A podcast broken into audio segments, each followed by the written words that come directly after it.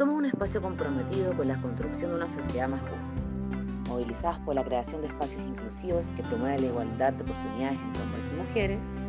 Leslie Meyer y Rocío Munizaga quieren poner en valor la posibilidad de cambio y los esfuerzos que estamos haciendo como sociedad para que la igualdad sea tendencia. Hola Rocío, ¿cómo estás? Muy bien, Leslie, ¿tú? Muy, muy bien, aquí con una nueva vida que después te comentaré a lo largo del capítulo. Sí, pero estás bien, ¿o no? Sí, sí. Está Leslie 2.0 eh, ahora. Sí, bien 2.0, sí. Muy, muy bien, muy bien. Oye, quería, estoy contenta de que ya hemos retomado nuestro podcast, ya empezamos nuestra segunda temporada, este es el primer capítulo y como estamos en el mes de junio, ¿cierto? Un tema importante es hablar sobre corresponsabilidad parental, ¿cierto? Eh, es hablar todo lo que tiene que ver con el rol de los hombres, ¿cierto? En el cuidado de sus hijas, de sus hijos y en el ejercicio de la parentalidad. ¿Qué te parece? Tremendo tema me parece, porque mm, eh, creo que hay que buscar espacios para eh, fomentar y sensibilizar em, en torno a no solo la conciliación, sino que la corresponsabilidad. Em, muchas veces se pone énfasis solo en la conciliación y creo que si no va de la mano con la corresponsabilidad, la verdad es que no es mucho lo que se avanza. Exactamente. Así que por eso el tema de hoy día, bueno, y después tú vas a presentar a nuestro gran invitado de este capítulo, el tema de hoy día tiene que ver con corresponsabilidad parental y les voy a contar algunos datos, ya porque esto no, no es que se nos ocurrió de la nada y no es que es una emergencia nuestra hablar del tema, sino que hay datos que lo sustentan y que en el fondo eh, nos muestran la urgencia de poder involucrar en mayor medida a los hombres en todo lo que tiene que ver con el espacio doméstico y eso incluye, por supuesto, todo lo que tiene que ver con eh, los cuidados, ¿cierto? Y no solamente de menores, sino que también de personas eh, dependientes y personas mayores.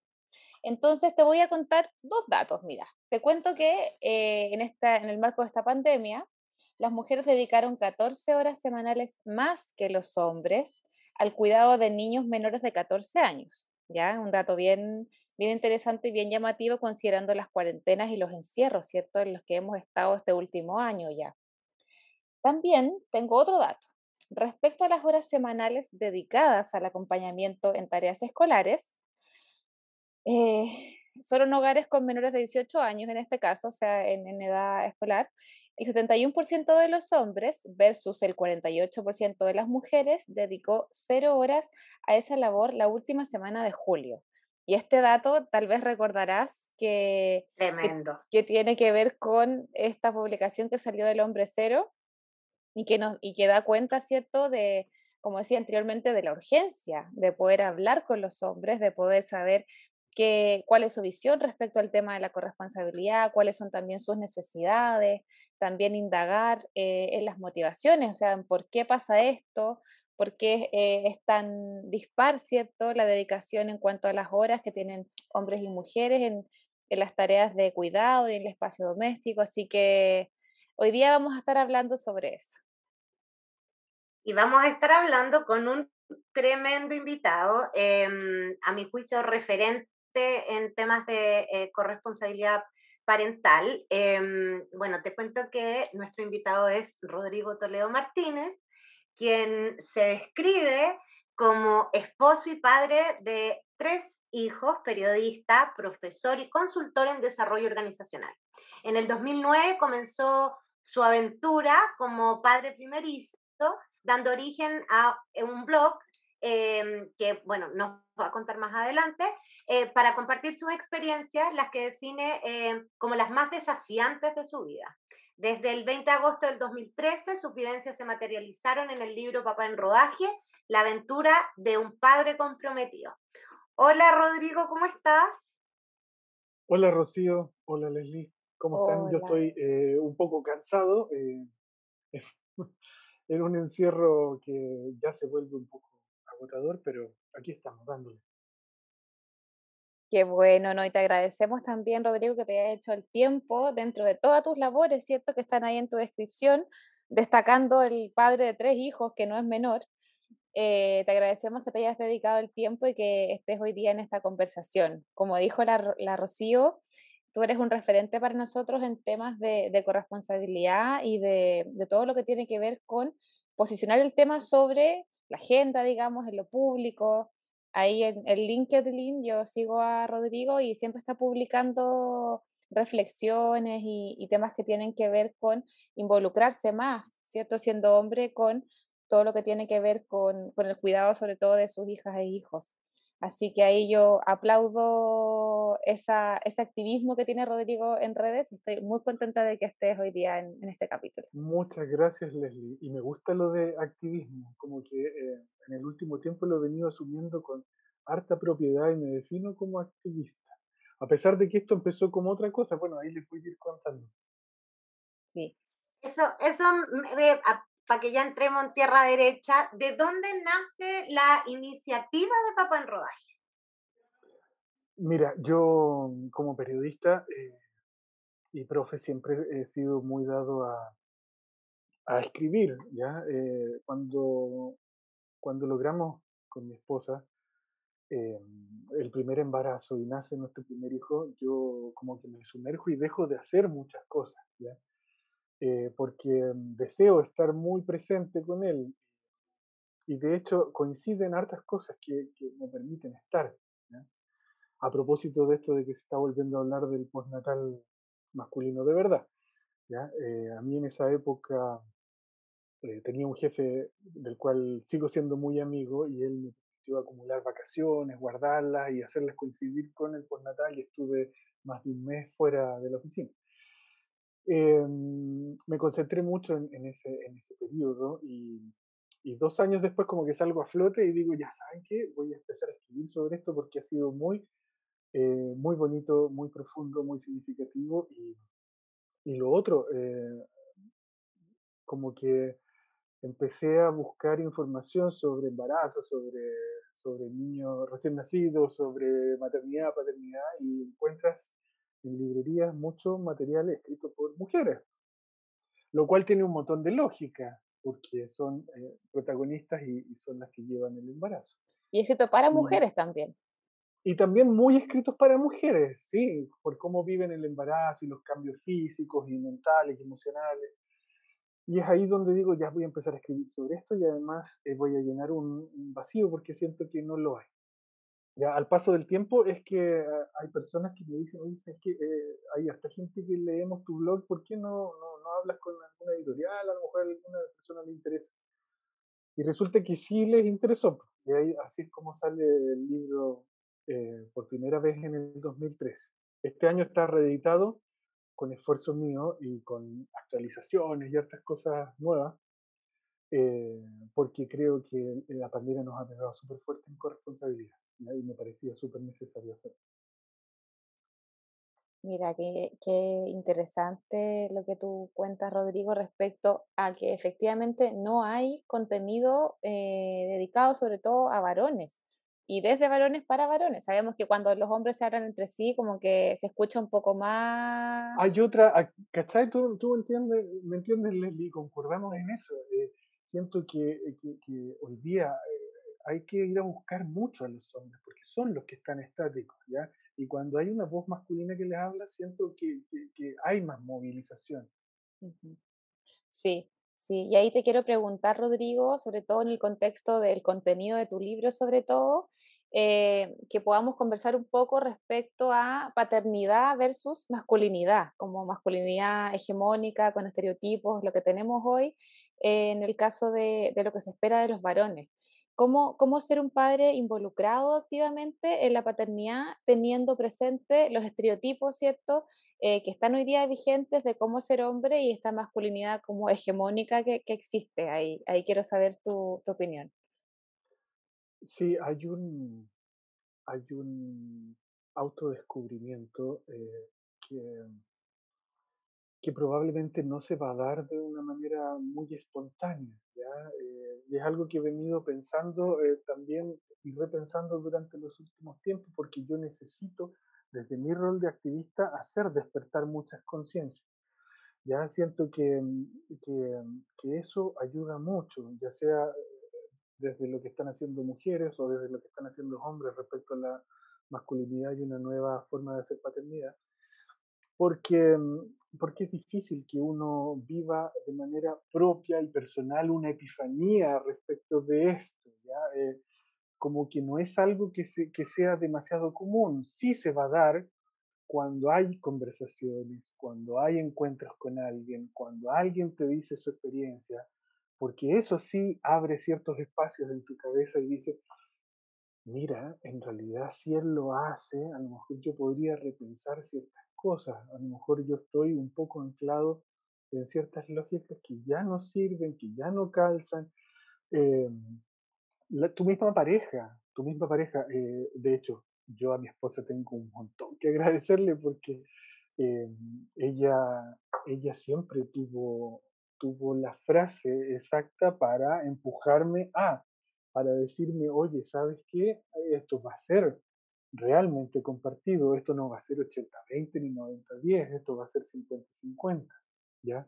¿Qué pasa con los temores del mandato masculino, el, mandato de, ser eh, eh, el que decide las cosas, el líder en casa? Bueno, hay que ponerlo a prueba, hay que superar ciertos eh, miedos en relación a, nuestra posición frente a los demás. Y esto también tiene que ver con la madurez de los hombres.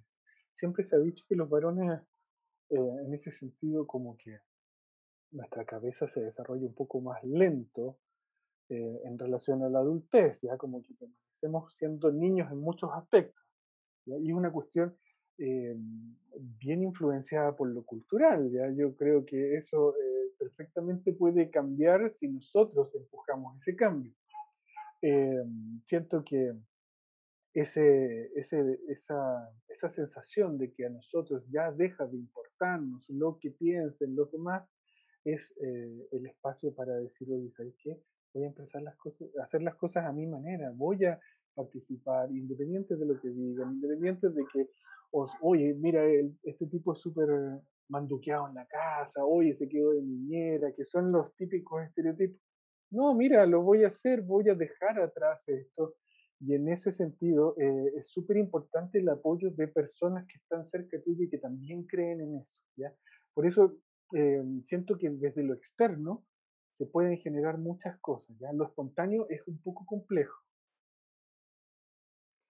Em, Rodrigo, decías que tú eh, le agradecías mucho a tu esposa porque eh, siempre había estado ahí como con, la, palabra y la frase eh, a tiempo para impulsarte. ¿Cómo, ¿Cómo ha sido tu experiencia respecto a los temas de conciliación al interior de, de, tu casa? ¿Cuál, ¿Cuál podrías decir tú que es tu reflexión respecto a en base a tu propia experiencia eh, y, cómo se vive en temas de políticas públicas hoy día. Eh, ¿Hay políticas a tu juicio que estén eh, fomentando e impulsando los temas de conciliación laboral y familiar? qué buena pregunta y qué importante lo que dijiste cuando se inició el podcast, Rocío, porque la conciliación y la corresponsabilidad son cosas bien diferentes. La corresponsabilidad eh, creo que viene después, ¿ya? cuando está resuelto lo otro. La conciliación debiera ser una cosa de base. Y resulta que las cosas de base el, el des y las cosas de base no están tan resueltas.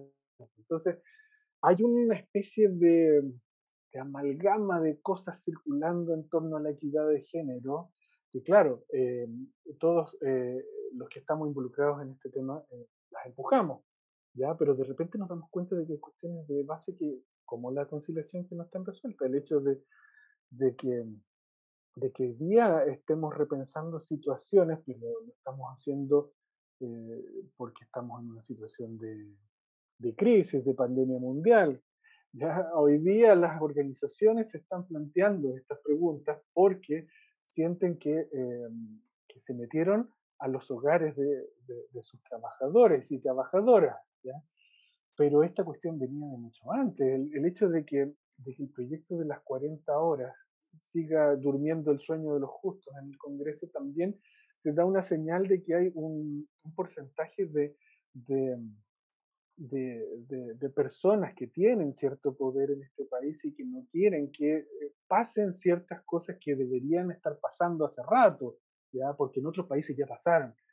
Nosotros pasamos demasiado tiempo en la oficina, estamos demasiado tiempo en la oficina. ¿ya? Y el teletrabajo no ha venido a solucionar eso, porque el teletrabajo lo que hizo fue meterse en las casas de nosotros y obligarnos a... Eh, como Seguimos hiperconectados. Transformarnos en una especie de pulpo, porque también perdimos ciertos eh, límites de horario. Em, entonces, em, la conciliación eh, es, es, esta conciencia de, de, que, de, que, nosotros em, somos trabajadores, entregamos una labor, entregamos un esfuerzo, se nos retribuye, pero, pero también tenemos una vida personal que es súper activa, donde tenemos responsabilidades, donde a veces no tenemos redes de apoyo, ¿ya? que es algo que a muchos se les olvida, a jefes, a gerentes se les olvida que, por ejemplo, no todas las personas tienen una nana, una asesora del hogar o una niñera, no todos tienen la plata para pagarla. Ahora en el encierro nadie puede tenerla porque la nana no puede estar.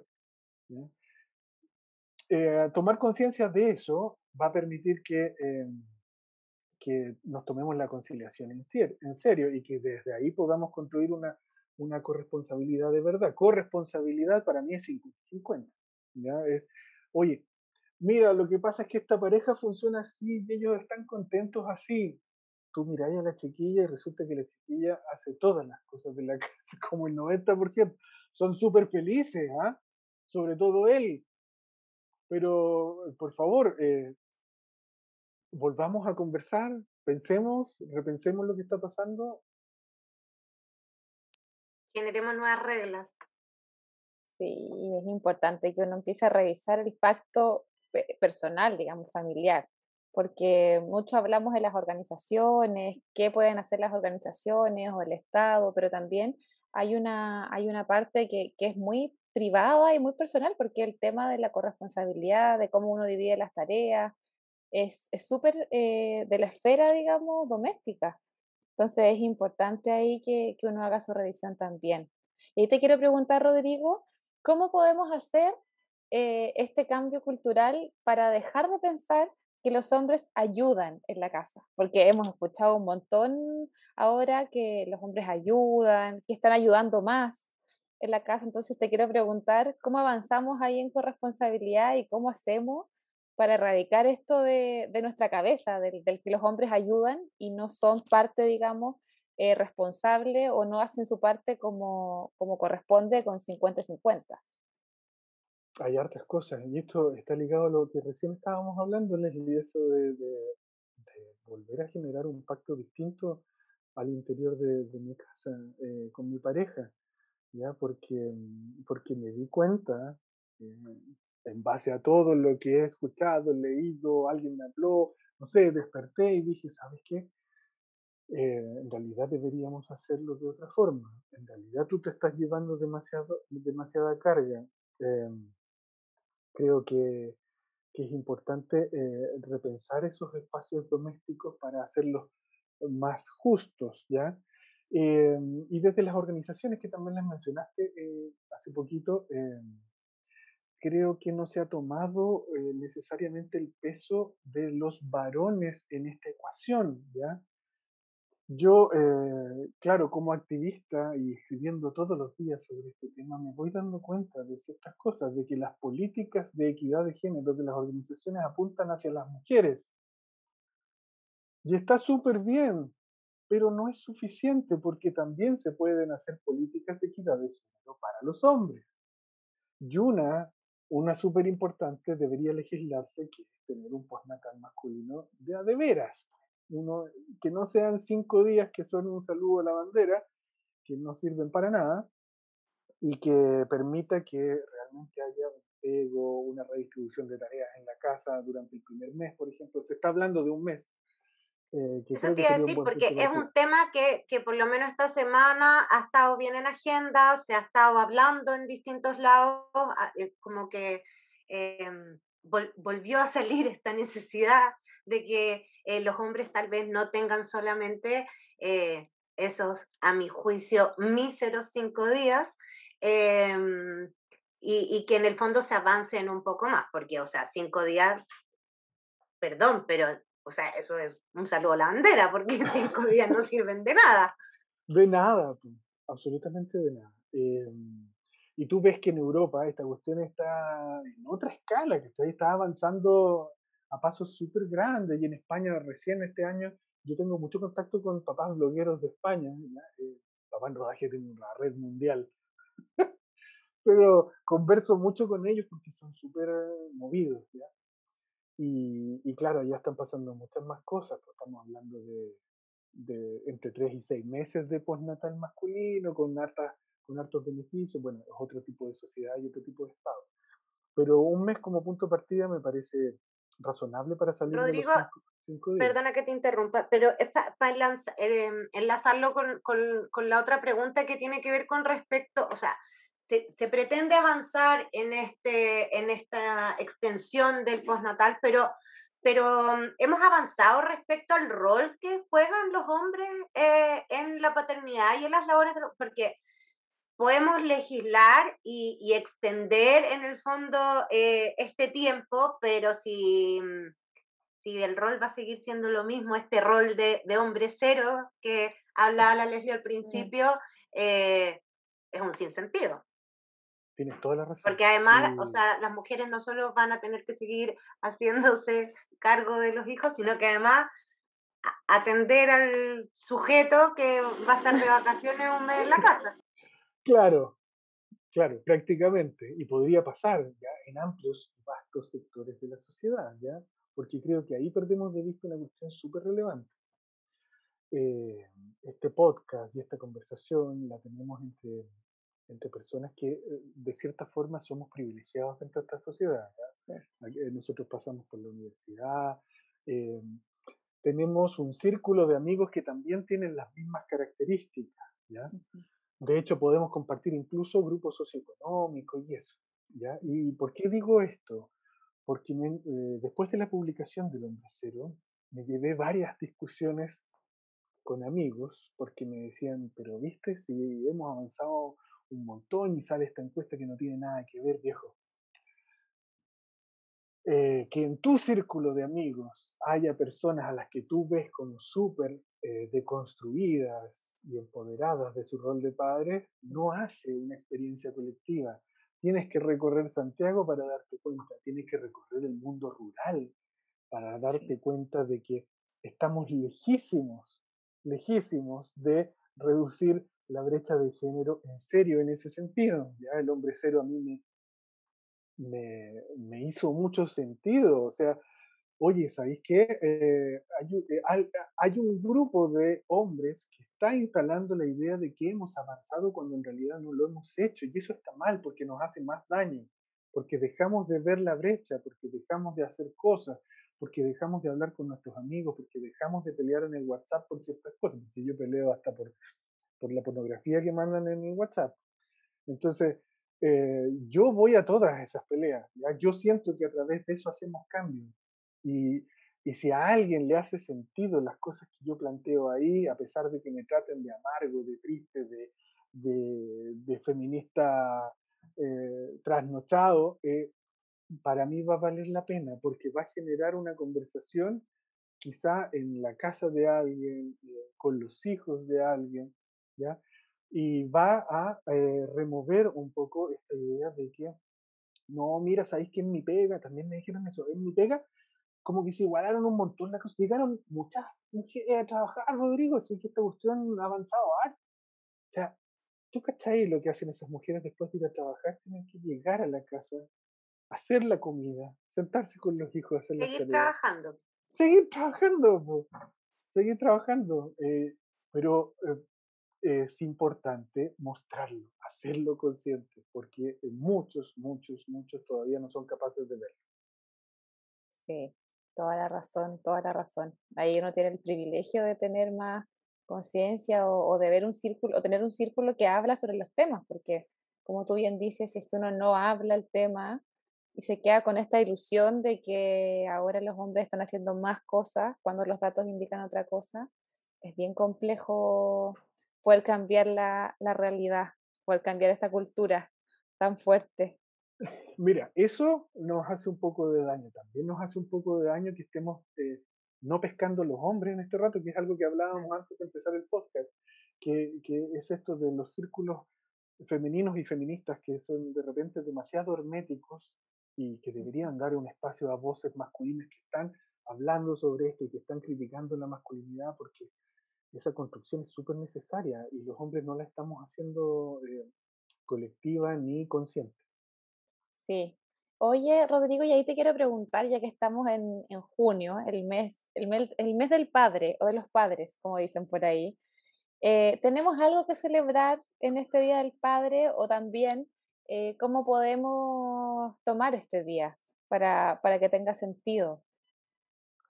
Eh, qué fuerte esa pregunta y qué, y qué importante responderla también. Importante reflexionar sobre esa pregunta, qué importante eh, sacar conclusiones sobre esa pregunta. Ayer me llegaron por todos lados 10, 15 memes sobre, no sé si les llegó, eh, Día de la Madre, los mall llenos, una foto. Día del Padre, cuarentena, Ese era el chiste. Mira. ese era el chiste. Em, no por nada, y yo, eh, yo le dije en el WhatsApp donde me lo mandaron, esta es una oportunidad para reflexionar un montón de cosas, que yo no seguí hablando porque en realidad me iban a decir que no fui en la profunda, como suele suceder. Pero es una señal inequívoca de lo que pasa con respecto a nuestra relación con los papás. Em, el Día de la Madre le hace la competencia a la Navidad. La madre eh, vende porque es una figura inexpugnable, una figura eh, intocable, una figura sagrada para todos. El padre no. El papá no, porque no lo hemos ganado, porque no hemos construido una base para hacer eso, porque hemos normalizado el hecho de que el papá se vaya. Ya que hablábamos de cuestiones de base, eh, hay una cuestión que los papás hemos normalizado y la sociedad lo ha normalizado, que eh, que, el papá puede no estar y que puede irse, que el papá puede ser un abandonador. Somos una sociedad de padres abandonadores y de mujeres que nosotros conocemos y que están a nuestro alrededor y que han criado solas, ¿ya? lo cual es súper lamentable y por supuesto eh, sigue dañando esta figura del padre que no siempre está, que puede que esté, que, que, a veces está, pero está más o menos, nomás porque en realidad está más preocupado de sus cosas porque en realidad a lo mejor sigue siendo en mi casa la estructura eh, clásica patriarcal, donde él sale a ser el proveedor, cazador y trae la comida y en realidad lo veo poco. Eh, puede ser que también exista influencias de que está este papá maltratador, ya tenemos una sociedad donde todavía no hemos resuelto la violencia intrafamiliar. Entonces, eh, creo que ese meme que parecía un chiste tan inocente es el reflejo de la visión que tenemos respecto del papá. Eh, no para todos el papá es una figura sagrada. No para todos el papá ha sido una figura presente. No para todos el papá ha sido una figura de la cual aprender. Aún faltan muchos espacios para que la igualdad sea tendencia. ¿Nos contarías tu experiencia? Em, Rodrigo, en el fondo para poder em, eh, masticar de mejor manera todo lo que, lo que hemos conversado, porque sin duda eh, eh, es tremendamente cierto que la figura paterna dista muchísimo de la representación eh, en el imaginario que tenemos todos de la figura materna. Em, me gustaría que, que, habláramos un poco más de, tu vivencia personal, de, tu, de, de, tus experiencias y a ver si es que podemos reflexionar eh, al respecto. Cuéntame, em, ¿qué espacio donde la figura de la madre es obligatoria sientes que ha sido más difícil ser padre? Wow. Pensando en esta, esta distinción de, de, puedo ser imaginario. puedo ser súper honesto y es una pelea que también vengo dando con otros hombres. En ninguna. Eh, y lo digo porque eh, también hay, hay una caricatura que no nos hace muy bien y yo estaba posteando hoy día sobre eso. Eh, los blogs de maternidad y, el Instagram de la mamá y el ser mamá y el super mamá. Siempre hacen memes y chistes sobre la torpeza de los hombres al ser criadores. ¿ya? La verdad es que el chiste prolonga la caricatura y prolonga el estereotipo. Eh, creo que hay que dejar de hacer el chiste. Nosotros eh, la torpeza la podemos solucionar aprendiendo y podemos aprender a hacer de todo. Yo aquí en esta casa hago de todo eh, y lo hago desde que los niños nacieron.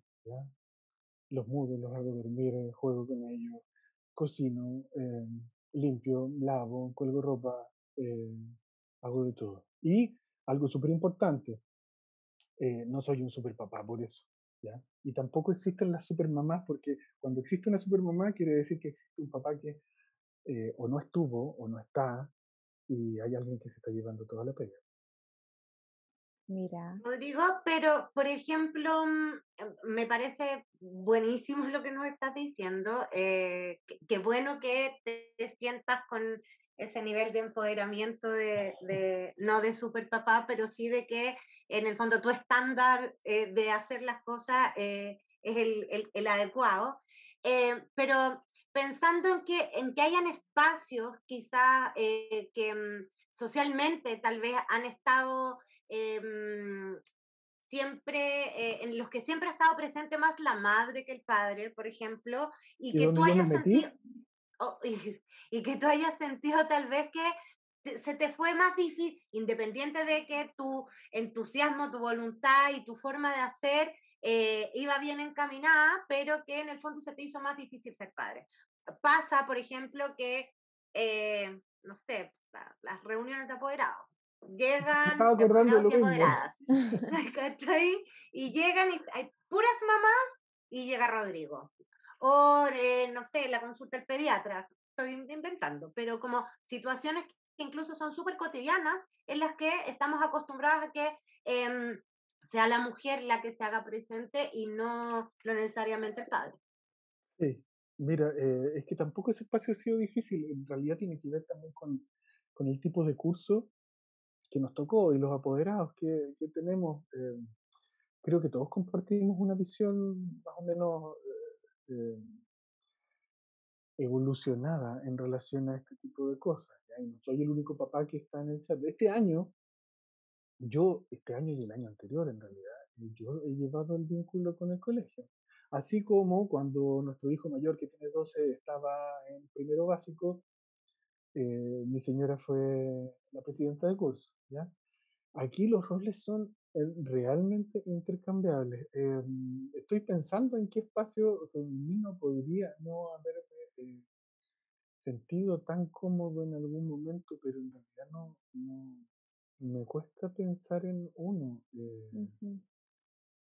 No, ha, no sentido como el, el, el juicio de, terceros que digan como, oye. No, no, y, espérate, yo les decía que tenía esta discusión con, con, chat de hombres de WhatsApp, largas discusiones em, sobre si, mira, el instinto materno, que es algo que también he visto circular en redes, existe o no existe, es natural o no, se crea, se construye, eh, los hombres nacemos con eso, lo construimos, podemos crearlo. Oye, eh, la crianza eh, se aprende, ¿ya? las madres no necesariamente siempre nacieron para ser madres. Yo vi madres que todo el mundo decía, oye, yo no me imagino a ella mamá. Y resulta que em, aprendió a criar y aprendió a criar como tal eh, puede hacerlo un hombre. Em, y yo eh, he aprendido mucho y claro, al principio aprendí con caídas y golpes y en el libro hay cosas de esas, tonterías que uno hace porque, porque las hace por primera vez, pero, pero imagínate, eh, tenemos un hijo de 12 y mellizos de 3 años. A estas alturas ya me siento bastante experimentado en relación a la, a la crianza y al acompañamiento de los niños mientras están creciendo. Mira, qué bueno, qué bueno Rodrigo que has tenido esa, esa experiencia y sobre todo que, que, has podido aportar a romper con esta idea de que los hombres no pueden, de que no, como uno va a dejar al cuidado de los niños al, al papá o a, en el fondo cuestionar la torpeza de la que hablabas tú también. Eso. Eh, inicialmente. Eso, mira, todos vamos a ser torpes al principio porque estamos aprendiendo. Ahora, todavía hay tías de la vieja escuela que miran a Rodrigo Toledo y dicen, oye, si Rodrigo es súper papá, él está súper presente, papá. Ya, sí. lo entiendo, pero eso hay que cambiarlo. Sales de la norma. Sí. Claro. Salir de la norma no debiera ser eh, algo digno de, observación o de felicitación, debería ser algo más eh, replicable, más eh, imitable, más masivo, eso. Sí. A mí, a mí me pasa lo contrario. Yo me he visto desde el otro lado. O sea, la, la madre eh, ausente que no está en eh, ciertos espacios en que se acostumbra a que la madre esté. Y entonces, obviamente, eh, el padre se convierte en un super papá. ¿Sabes qué, Rocío? acá ha surgido cada cierto tiempo esa conversación porque, porque a mi esposa, por supuesto que le gustaría estar mucho más de lo que hoy día está. ¿ya? Y ahí hay un rol también de mi parte para contener, para escuchar, para empatizar, para, para hacer entender también de que estas cosas eh, tienen que ver con el contexto, las cosas pasaron así, ella tiene un tipo de trabajo, yo tengo otro, correspondió que las cosas se dieron así y qué bueno que estoy yo. Y de hecho se queda muy tranquila con ese hecho, con la conclusión de que, mira, sabes que los niños están muy cerca de ti y eso ya es un tremendo privilegio. Sí, sabes que yo creo, para ir cerrando ya esta sección, yo creo que también es importante que este tipo de conversaciones se den en otros espacios como eh, donde está eh, el poder de cambiar las cosas, en el Congreso, también desde el Ejecutivo, desde los ministerios que están llevando estos temas. Creo que es súper importante porque el último tiempo, cuando el tema de la corresponsabilidad se ha puesto en la agenda pública, porque obviamente los límites entre lo, privado y lo laboral se han desdibujado, ¿cierto? No, está borroso ahí en qué momento trabajo y en qué momento soy mamá o soy papá. Exactamente. Eh, yo he visto que, que, las medidas que se han tomado han estado orientadas como a la información, o sea, generar guías o material que te enseña un poco como a dividirte las tareas, pero he visto poco debate respecto al tema mismo. Así que yo creo que ahí hay un desafío súper importante de empezar a hablar, hablar del tema, de hablar de las tensiones, no solamente de las mujeres, sino que también de los hombres, de por qué no, no se avanza o hay, qué, qué es lo que pasa con los varones en este caso, qué habría que hacer para que, no sé, se propicien espacios también de conversación entre hombres, porque yo digo, claro, las mujeres hablan del tema desde eh, sufrir la, desigualdad y, desde el reclamo de que esto cambie, pero ¿qué pasa con los hombres que no han podido constituir sus espacios para conversar estos temas? Creo que ahí también hay algo que, que uno debería ir reflexionando, porque si es que no se habla el tema es porque algo pasa ahí detrás, así que creo que ahí tenemos algo... Tú, das en, en, un clavo y Rocío lo adelantó porque dijo, oye, vamos a sacar una ley a lo mejor y conseguimos el mes de, de postnatal masculino, pero ¿qué estamos haciendo alrededor de eso? Hay que formar, hay que capacitar, hay que llegar a los hombres, hay que decirles de qué se trata esto y cuál es el sentido que tiene, porque si van a ocupar el mes, como dijo Rocío, para ir a ver la Eurocopa o la Copa América ahora que va a empezar, no tiene mucho sentido. Es cierto, es cierto. Te recomendamos libros, series y películas para que la igualdad sea tendencia. Les quiero invitar ahora a una sección, a una nueva sección.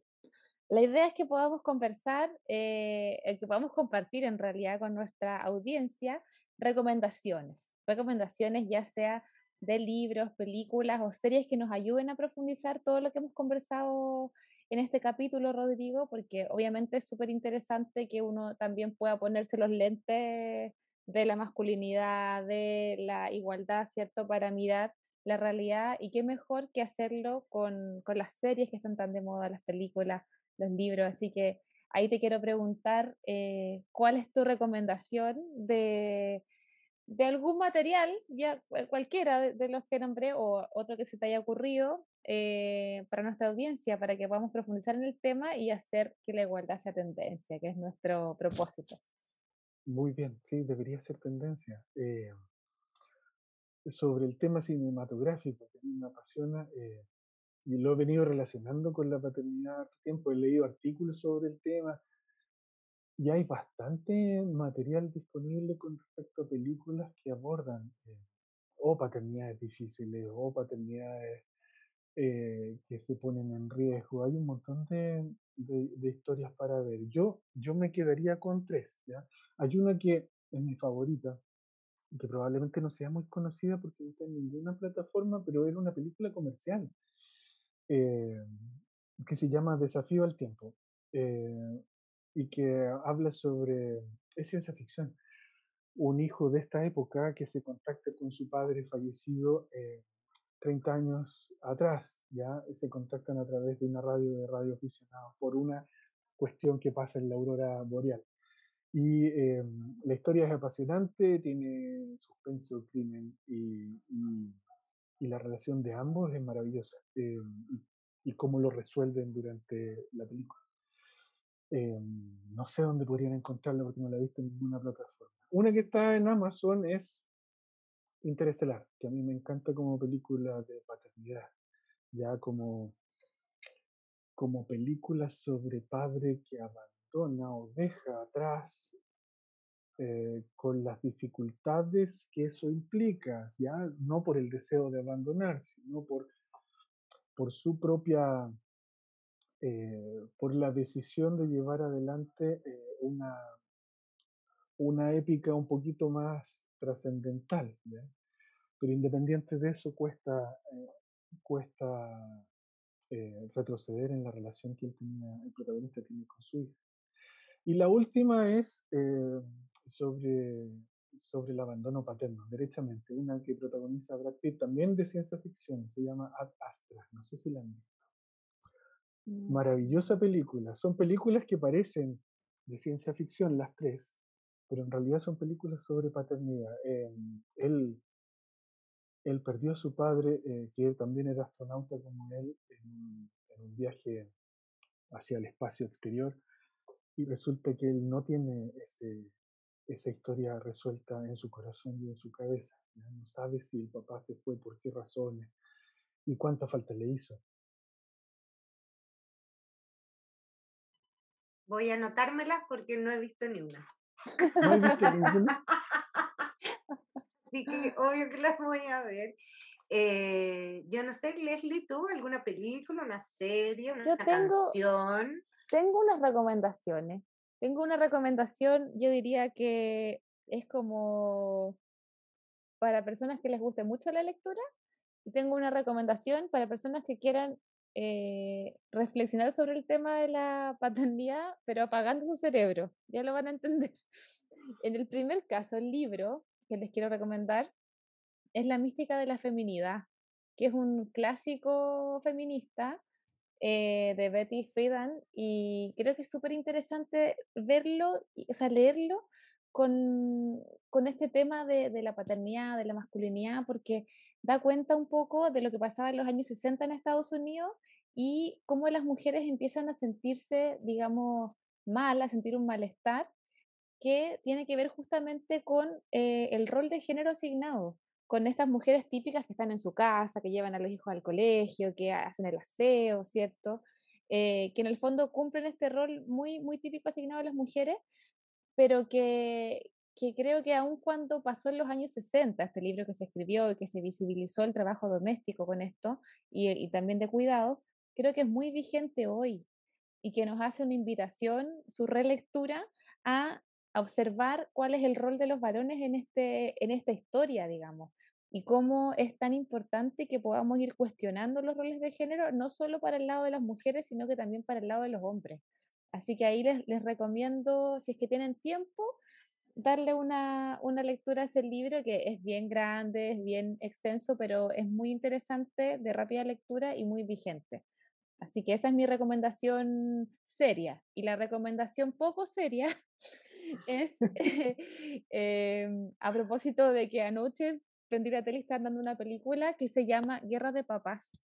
¿Y por qué la recomiendo?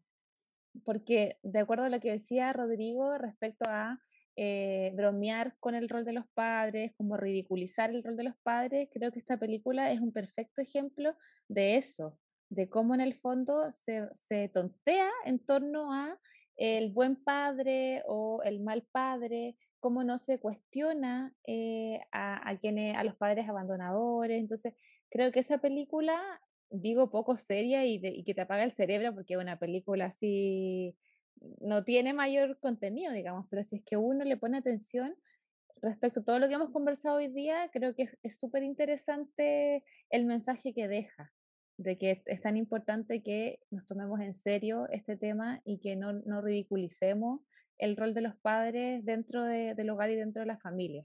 Así que esas son mis recomendaciones, Rocío, para esta, para esta tarde. Yo voy a recomendar un blog. ¿Ya? Papá en rodaje. Bien. eh, no, yo voy a ser súper sincera. La verdad es que eh, estoy eh, sobrepasada con la vida, por lo tanto, tiempo como para ver series, leer, o sea, tengo tres libros en el velador hace, no les voy a decir cuánto Un año. me, me identifica. Eh, entonces, la verdad es que mis espacios de ocio últimamente no han sido eh, muchos, por lo tanto, eh, no, en este minuto no se me vienen a, la cabeza nada más que un libro de, de Miguel Lorente, que es em, la comida yo eh, cuelgo los cuadros, que también un poco es Va, va, directamente a los temas, bueno, desigualdades y los roles en el fondo tradicionales y un poco cuestionar, cuestionar eso más que directamente como a la paternidad, sino que a los roles eh, tradicionales de género que, que existen. Pero, pero nada, me gustaron mucho su, sus recomendaciones, voy a ver si es que eh, me da, me da la vida para eh, ver, un, ver que sea una, aunque sea una. Bien, Así sí me acordaba. Que no, de, de espero que obviamente sí sirvan para las personas que escuchen y que eh, tengan más tiempo que yo para poder dedicar al ocio y, y obviamente disfrutar eh, esos espacios también para instalar y reflexionar después sobre ciertos temas. Yo me llevo sus recomendaciones también. Súper, qué bueno, Rodrigo. Te agradecemos mucho esta conversación. Recapitulando un poco, creo que es importante destacar eh, que conversamos, bueno, temas tan interesantes como el postnatal, ¿cierto? Para los hombres, qué, qué va a pasar ahí. Creo que, que, es importante ahí que nuestra audiencia... Quiero decir algo, perdón. Diga, Leslie, disculpa que te interrumpa, es que me, antes, con respecto al tema del postnatal, eh, me, me quedo dando vuelta porque hoy día nosotros tenemos una legislación que permite eh, de manera compartida que el hombre haga uso de postnatal parental, eh, que obviamente podríamos argumentar muchas razones por las cuales los hombres no se las toman, que hay un, un, una disminución económica por medio que obviamente impacta directamente en el bolsillo de la familia, etc. Pero además, o sea, si uno mira esa tasa, eh, que esto no es que esta ley no salió antes de ayer, o sea, llevamos varios años con ella y eh, los hombres que han hecho uso de, de, de ese, eh, de ese postnatal son, o sea, contados con las, mira, no contados con las manos, pero son muy pocos, por lo tanto, muy pocos. Eh, entonces, eh, me pasa que volver a insistir como eh, que si, si, es tan, si se avanza en esta nueva legislación que tiene que ver con la ampliación de los cinco días por que vaya que vaya sin letra chica en el fondo y que no pase lo que pasó con la vez anterior que en vez de hacer un incentivo eh, para que los hombres tuvieran em, el apego con hijos e hijas y practicaran, hicieran uso no solo de la conciliación, sino también de la corresponsabilidad, eh, finalmente eh, está legislado de tal forma que es un impedimento que lo hagan.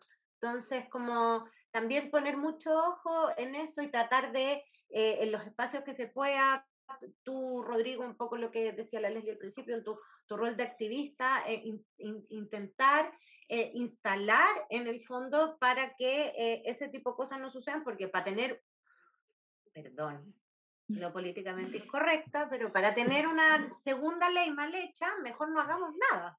Sí, pues hay que hacerlo bien ahora. Debería ir con fuero también. Sí. Que es algo que yo también he planteado en círculos de hombres. Eh, vi a hombres despedidos después de haber nacido sus hijos y eso es súper impactante para la economía familiar y para el equilibrio de la familia, para la conciliación y la corresponsabilidad. Sí, sí. Yo creo que incluso es la importancia de este tema, de la corresponsabilidad y sobre todo de, del postnatal masculino, eh, creo que le, le, quita este peso de, de, la maternidad castigada. Bueno, hay, una, hay un estudio sobre que se llama la maternidad castigada, que es súper interesante, pero creo que avanzar en esta línea eh, podría permitir que ya la maternidad sea menos castigada. Porque hoy día... sí. Exacto, exacto. Alguien me lo comentó en, en, en, mi posteo de LinkedIn y tenía super, mucha razón, eso de que, de que, claro, esto va a igualar en cierta forma la condición en la que se evalúan candidatos son eh, mujeres en edad fértil y hombres en edad fértil. Exactamente, sí, sí, sí, sí. Bueno, yo ahí quería hacer la recopilación, por eso puse el tema otra vez del postnatal, así que ya ya tenemos una conversación sobre eso, hemos instalado el tema para que nuestra audiencia siga. Ya que nos inviten al Congreso a exponer entonces. Pues, claro, pues eso es lo que sigue, eso es lo que sigue, pero es súper importante. A, mí no me van a invitar porque saben cómo me pongo, entonces seguramente a mí no, pero ustedes que son bastante más moderados seguro sí. Ay, no, esta conversación tiene que llegar, espero que llegue a esas esferas porque, bueno, desde viviendo la experiencia, porque ya como les comenté, yo estoy ejerciendo la maternidad por segunda vez em, hace un mes y dos días. En este caso, he visto la necesidad de que, por favor, los padres tengan eh, la posibilidad de tener más tiempo con, con sus hijos cuando recién nacen, cuando uno se está ajustando a las rutinas, a los tiempos, creo que es súper importante porque lo contrario no, no se puede, no, no se puede físicamente ni tampoco mentalmente. Creo que matas a las mujeres, o sea, las la agobias tanto eh, sin tener este, este, este, apoyo, digo, no este apoyo, pero sin tener a, tu contraparte ahí cumpliendo con, con el 50% de la responsabilidad, que, que no, es fundamental em, seguir empujando esta conversación Así que ahí yo agradezco que Rodrigo lo haga en sus redes. Y, que la importancia también, perdón, de, de, generar el vínculo, porque en el fondo que, o sea, un, un padre que está cinco días con eh, su hijo o hija recién nacido y después vuelve a trabajar, bueno, ya ahora en, el encierro no, pero la vida, en la vida antes de, de, la pandemia, eh, de nueve a seis, Claro la, la, dificultad de generar un vínculo eh, como dar, darse los espacios para generar ese vínculo. Mm. Sí. Sí, porque como está planteado hoy día, lo de los cinco días, Rocío, es esto de que, ah, mira, eh, el papá está a los cinco días, después vuelve a lo suyo. Ah, lo suyo es lo otro. Lo suyo no es esto. El trabajo. Conceptualmente así se entiende. Sí. Y por eso tiene sentido que después la gente diga que los hombres ayudan en la casa. Porque claro, si la ley está estructurada de este, de este modo, tiene sentido, claro, que te digan que ayuda en la casa y que está en lo suyo, pero de repente ayuda. Así que... Esa cuestión de, de ayudar se instaló en algún momento, a lo mejor fue, eh, fue necesaria, pero quizás fue necesaria hace como 30 años ya, para que los hombres salieran de su, su espacio estereotipado, pero hoy día ya no podemos hablar de ayuda. Sí.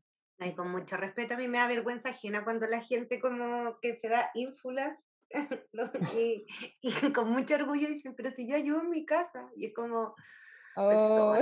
no sabe lo que está diciendo. Como... Sí, sí, esa figura, de la, esa, figura de la mujer como la administradora de todo, a la cual yo le ofrezco mi espacio a lo mejor de ocio para ayudarla, por claro. No sé, pues yo igual todavía. Disculpa, disculpa que ¿Mm? te corrija, Rodrigo, pero el espacio de ocio no lo ocupan para eso. El espacio ah, de ocio es intocable. Algunos no lo dejan, ¿cierto? Sí. Cierto.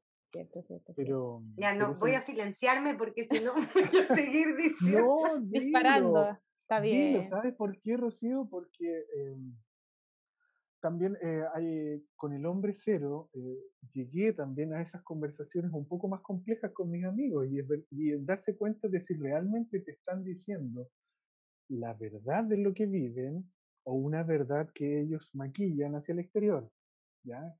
que tiene que ver con la compleja eh, manera de ser hombre que tenemos. ¿ya? Yo hoy día dudo de muchas cosas que me han dicho, sobre todo a la luz de los números que, hay ahí. ¿ya? Sé de primera fuente otros casos, ¿ya? porque los conozco mucho más de cerca. Pero en general, em, eh, yo partiría de la base de, mm, mira, a ver qué o sea, Yo desconfío de todo lo que me digan. Para saber. Todo viene maquillado. Para saber si lo, si lo entiendes como yo lo entiendo. ¿Ya? Porque si entiendes esto como llevar al niño a la escuela de fútbol y llevar a la niña a las clases de pintura y después volver con ellos y pasar a comprar un McDonald's, eh, no, pues eso es ayuda, pero no es protagonismo, no es presencia, no es corresponsabilidad. Buenísimo. No, porque el acarreo lo puede hacer otra persona, entonces en verdad tampoco es como un rol muy preponderante. Por poner un ejemplo, ¿sabes? Que, que, de repente eh, hay papás que te lo cuentan porque resulta que ahí establecen la cercanía con los niños y ok, está bien, pero hay tantos espacios más. Es cierto lo que nos dice eh, Rodrigo. Yo, bueno, no tengo más palabras. Ojalá pudiéramos seguir hablando todo el día, pero sabemos que la vida nos exige otras labores, así que vamos a, llegar hasta aquí con esta conversación. Me quedo con lo último que dijo Rodrigo respecto a hacer la invitación a los hombres a ser más protagonistas, a estar más presentes, ¿cierto? Y sobre todo, bueno, hablar de estos temas en los espacios que corresponde, bueno, en todos los espacios posibles, para que sigamos avanzando en el cambio cultural. Así que muchas gracias Rodrigo por tu tiempo. Eh, muchas gracias también Rocío, tú que decías que estabas tan sobrepasada. Gracias también por tu tiempo. A mí también por mi tiempo. gracias, gracias para todos. Gracias a ustedes por la invitación, se pasaron, y me sentí muy acogido y me siento súper conectado con lo que ustedes hacen aprendo todos los días cuando publican cosas. que la igualdad sea tendencia es una idea formidable que tiene que seguir y que ojalá se sumen más voces masculinas cuando quieran, pueden contar con la mía. Muchas gracias, Rodrigo. Muchas gracias, Rodrigo. Rodrigo, antes eh, de cerrar, em, cuéntanos dónde te pueden ubicar las personas, si alguien se quiere contactar contigo, tus redes sociales, etcétera. Eh, estoy en, no, iba a decir todas las redes sociales, pero el mundo avanza demasiado rápido y yo no tengo TikTok. No, no Nosotras vamos a estrenar con la Leslie, nos van a ver después ahí haciendo. Pero sí, mira, es un compromiso que tengo conmigo mismo para de aquí a fin de año. Ya.